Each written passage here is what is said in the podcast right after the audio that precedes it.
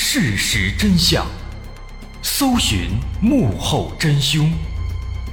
欢迎收听《绝密档案》，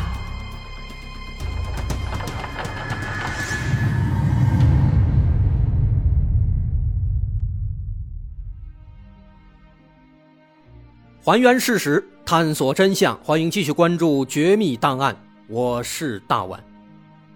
在上节咱们说到，案犯非常狡猾，故意制造了一个名片上的假线索，给警方使绊子，把嫌疑引到了张建立身上。当然，最终机智的警方成功的把张建立给排除掉了。其实，之所以排除张建立，还有一个非常关键的原因，就是血迹。警方认为，案犯在搏斗的过程中有可能也受伤流血了。之所以会做出这样的猜测，一个很重要的原因是，有些地方明明不可能留下足迹，比如桌子和床上，但是案犯还是把它涂抹了一下，似乎是要擦掉什么东西。而且，案犯至少有两个，二打五肯定还是有难度的，也有可能自己会受伤。所以，警方猜测那些被涂抹的地方。有可能就是留下了案犯自己的血迹，他为了消除这些线索，就把死者的血液抹在这些地方，混淆在一起。这是一个非常好的思路。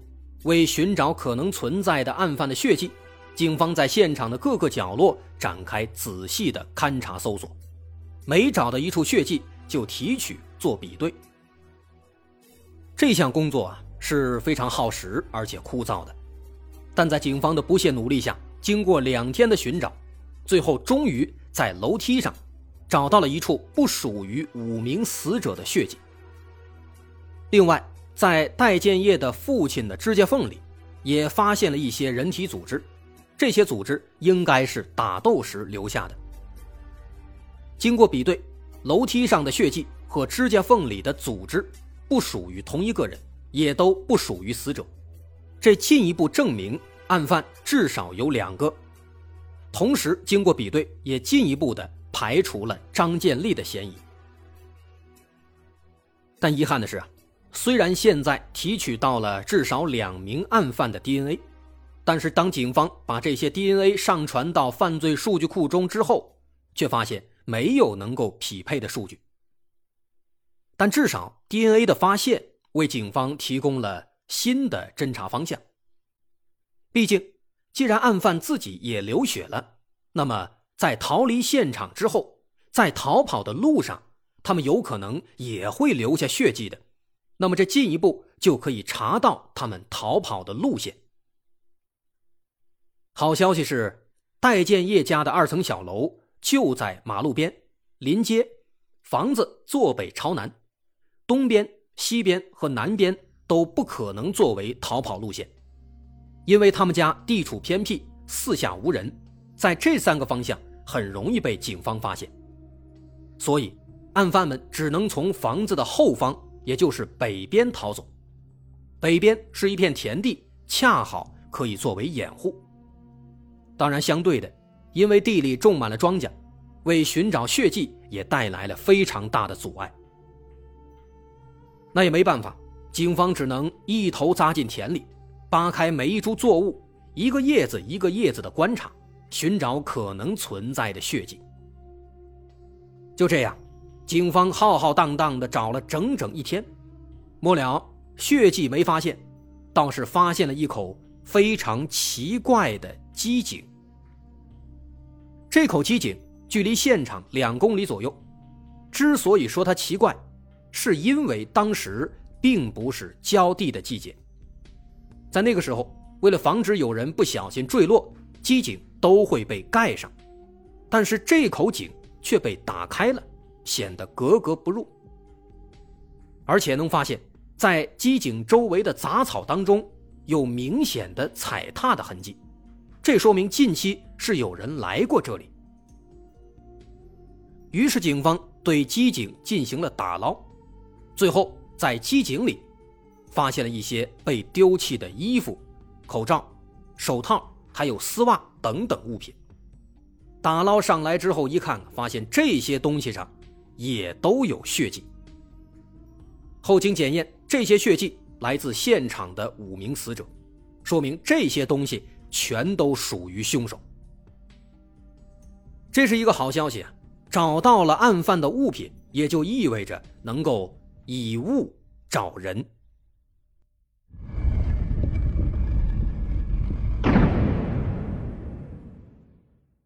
在打捞上来的其中一件衣服上，警方发现，在衣服的里面缝着一个奇怪的小布条。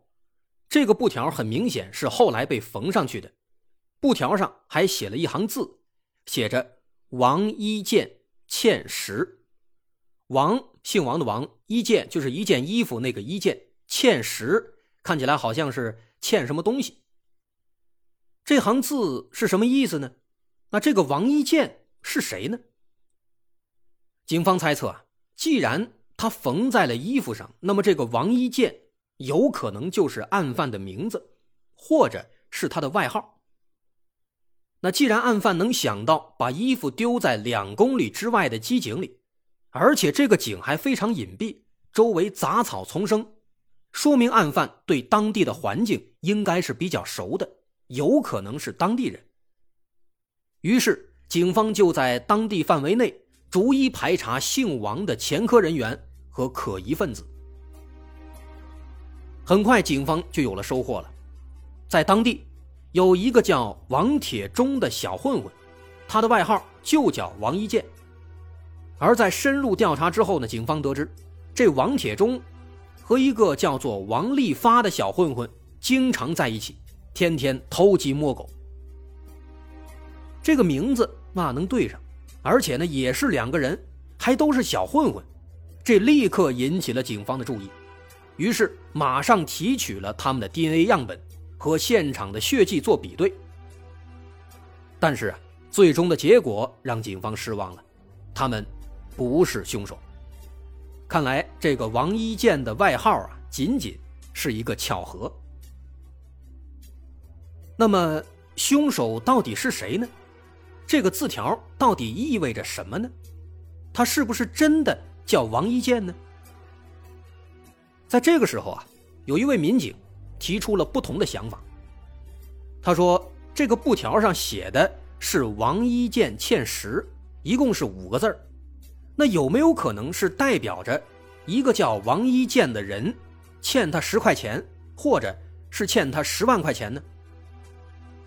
那从这个角度来看的话，王一建就不是案犯的名字了，而是案犯的债务人的名字。于是警方又去找到了那个叫王一建的王铁忠，就问他有没有欠别人钱，但是得到的回答是否定的。于是这条线索又断了。到这个时候啊，其实眼下已经没有了可行的新思路了。警方没办法，只能开始采取最笨的方式。因为推测案犯有可能是当地人嘛，因此警方对案发现场所在的周边村镇展开了彻彻底底的排查。只要是鞋子是四十码或者四十四码的青壮年的男性，一律接受排查，尤其是近期还受过伤的男子。这场大排查。进行了一周多的时间，但这一周以来，警方没有发现任何的可疑分子，几乎所有人都能拿出不在场证明。不过啊，在这排查期间，警方注意到有一个老人的行为非常奇怪。这个老人叫何方学，他对这起案子好像非常关心。身为老年人，又没有受伤。因此，他不在警方的排查范围之内。但是啊，每当警方来到村子里排查走访的时候，这何方学总会远远的跟着，还经常向那些接受排查的人家去打听情况。一次两次都以为他是看热闹，但是次数多了就引起警方的注意了。这个何方学如此反常，他会不会是凶手之一呢？虽然他不符合警方对凶手的刻画，但警方还是提取了他的 DNA 进行比对，不过得到的结果还是让警方失望了，何方学不是凶手。但是这个结果没有彻底扫清警方心头的疑惑。如果何方学和这案子没有关系，他又为什么对这案子这么关心呢？直觉告诉警方，这个何方学肯定是有问题的。就算他不是案犯，对这起案子应该也是知情的。于是，警方对何方学展开了秘密调查。很快发现，何方学有一个儿子叫何明明，何明明口碑非常差。天天小偷小摸，最重要的一点是他曾经在戴建业家的公司里打过工，而且从案发之后就不见了踪影。这就有意思了，感觉这个何明明好像非常有问题啊。但是前面说了，对他爸爸做的 DNA 比对显示不匹配。要知道，如果案犯是何明明，即便是他爸爸。哪怕是他爷爷的 DNA 也会显示部分匹配的，就像当年去寻找白银案的凶手一样，就是通过部分匹配的 DNA 才锁定了凶手的方向。但是呢，这个何明明的爸爸的检验结果是完全不匹配，所以此时警方的心里是感到非常不理解的。那出于谨慎考量。警方从何方学那里得到了一些何明明的人体组织样本，在对何明明做了 DNA 比对之后，结果让大家非常震惊。结果显示，何明明就是其中的一名案犯。那这是为什么呢？为什么他爸爸的检验结果却显示不匹配呢？原来啊，何方学和何明明并非亲生父子，没有血缘关系。他们仅仅是一个领养关系，也正因此，在对何方学做 DNA 比对的时候，无法得到匹配的结果。那么现在终于是锁定了其中一个案犯了，那么下一步就是要去抓捕何明明。但是何明明现在不在当地，也没有人知道他现在到底在哪里。好在后来啊，警方发现。何明明曾经不是在死者家的公司里打过工吗？那么，那公司的电脑里应该会有何明明的相关资料的记录。再加上询问当时他的同事，警方后来找到了何明明的 QQ 号码。接下来，警方就假扮成女网友，利用 QQ 号码和何明明取得了联系，而很快何明明就上钩了。最终通过网上聊天，警方得知他目前正藏在吉林长春的农安县。警方火速赶到了吉林，但奇怪的是啊，刚刚来到吉林没多久，就得到消息说何明明已经死了，他在一个旅馆里面服毒自杀了，而且这是刚刚发生的事情。至此。这起案件又遇到了这种诡异的情况，好端端的为什么要自杀呢？明明前几天他还在网上和民警假扮的女网友还聊得火热呢，而且还约好了在当地见面。警方来吉林就是为了借助见面的机会来抓他的，结果还没等到见面他就自杀了，这非常不合理。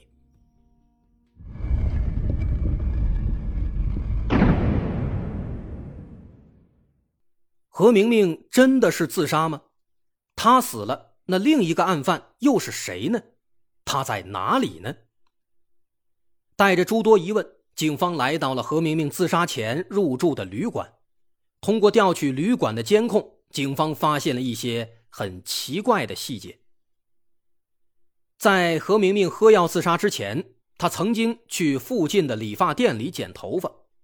理发店老板表示。何明明看起来是一切正常的，他说这两天要见网友，还让老板给他好好的剪一剪、设计一下。不过呢，就在剪完头发的第二天，他就被发现死在了房间当中。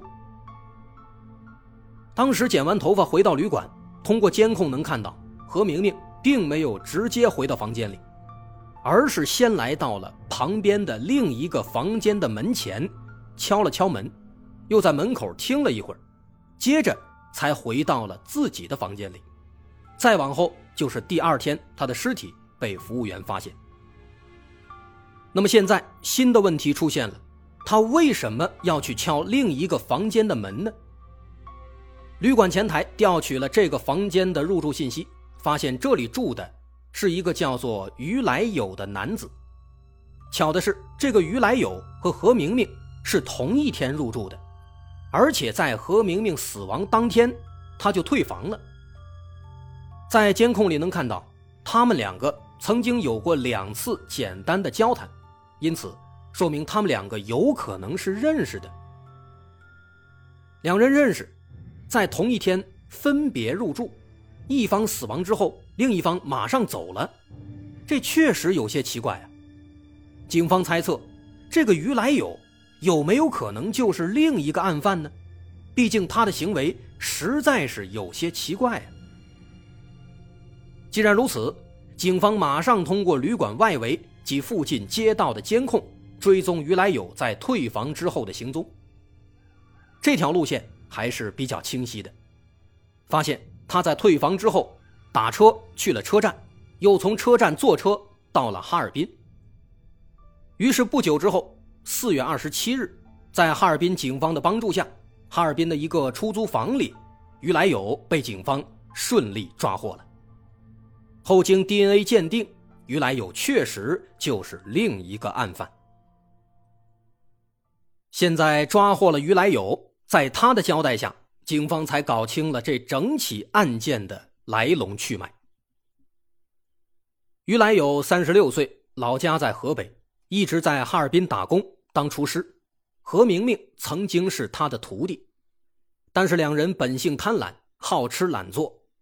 于来友呢，在早年间有案底，曾经犯过抢劫罪，坐过牢，因此他和何明明商量，打算一起重出江湖去抢钱。一番思考之后啊，他们把目标选在了何明明曾经打工的代建业家的公司。二零一零年四月九日深夜，两人通过戴建业家的窗户翻进室内，来到二楼，一脚踹开了卧室的房门，准备实施抢劫。戴建业的父母随即被惊醒，和他们展开了殊死搏斗。此时，在另一个卧室里，戴建业的姥姥姥爷也被惊醒了，于是何明明就跑到那个卧室里去杀害姥姥和姥爷。那么，此时在房间里。就只剩下了于来友、戴建业以及他的父母。那趁着于来友不注意，戴建业的父亲就一把抢过了他手里的铁棒，和母亲一起把于来友死死地按在了床上，并且还用铁棒顶住房门，防止何明明进来。而戴建业则趁机拨打了幺幺零报警。这就是当天晚上警方接到的报警电话。但是几分钟以后，何明明杀害了姥姥和姥爷，赶过来支援。于来友则趁机又抓回铁棒，对戴建业的父母实施了猛烈的殴打。也正因此，在父母身上留下了大量的伤痕以及刀伤，而戴建业自己最终当然也没有逃过一劫，他被于来友猛击头部，当场死亡。这就是整起案件的经过。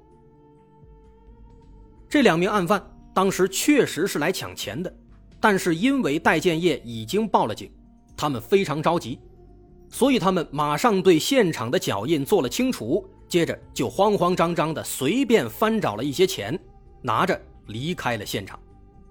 但是后来一数，他们只拿到了一千八百块，那三万块、那一万块，他们确实是没有看到。至于张建立的名片。的确是故意伪造的线索，而那件衣服里面的布条写着“王一健欠十”，于来友表示这件衣服是以前打工的时候偷的别人的，所以他也不知道这句话到底是什么意思。在作案之后，两人马上逃到了吉林，半路上，何明明把作案的事情告诉了父亲何方学，而于来友告诉了女朋友王瑞华。何方学和王瑞华在得知以后，为他们的逃亡又后续提供了钱财和衣物。王瑞华还帮助他们寻找可以落脚的地点。最终，他们一路来到了长春农安县。那么后来，何明明又为什么自杀呢？这是因为在逃亡的路上，于来友感觉何明明这孩子有点缺心眼儿，都死到临头了，还天天嘻嘻哈哈的。还在网上约小姑娘，感觉他靠不住，没准会害了自己，于是他就起了杀心。于来友和何明明就商量说，如果警察找到了自己，干脆啊就一起喝农药自杀吧。都说是一日为师，终身为父啊。何明明对于来友那是言听计从，一看师傅都这么说了，他就专门去买了农药，时刻准备着。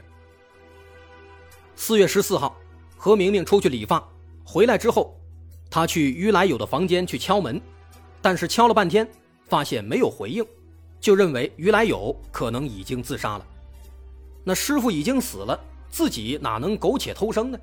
所以他回去之后就也自杀了。但殊不知这是于来友的诡计，他在确定了何明明死亡之后，马上就退房，独自逃走，直到最终。被警方抓获。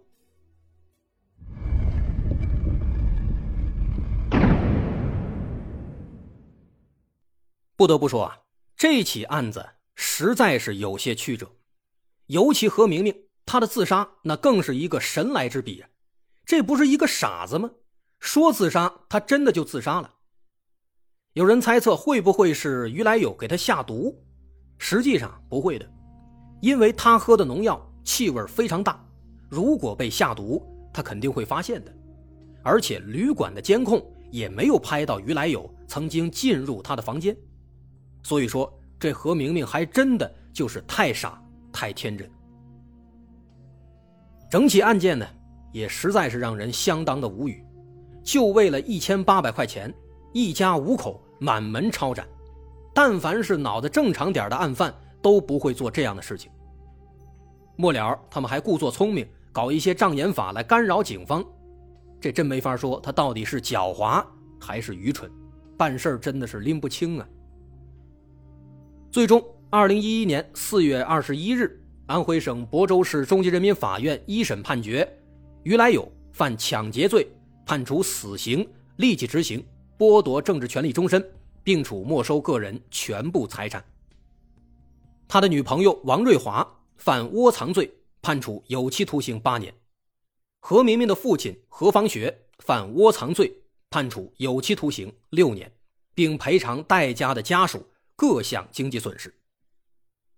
二零一二年七月十号，于来友被执行死刑，这起案子也终于画上了句号。我是大碗，感谢大家收听。如果您喜欢，欢迎关注我的微信公众号，在微信搜索“大碗说故事”，点击关注即可。感谢大家收听，我是大碗，咱们下回再见。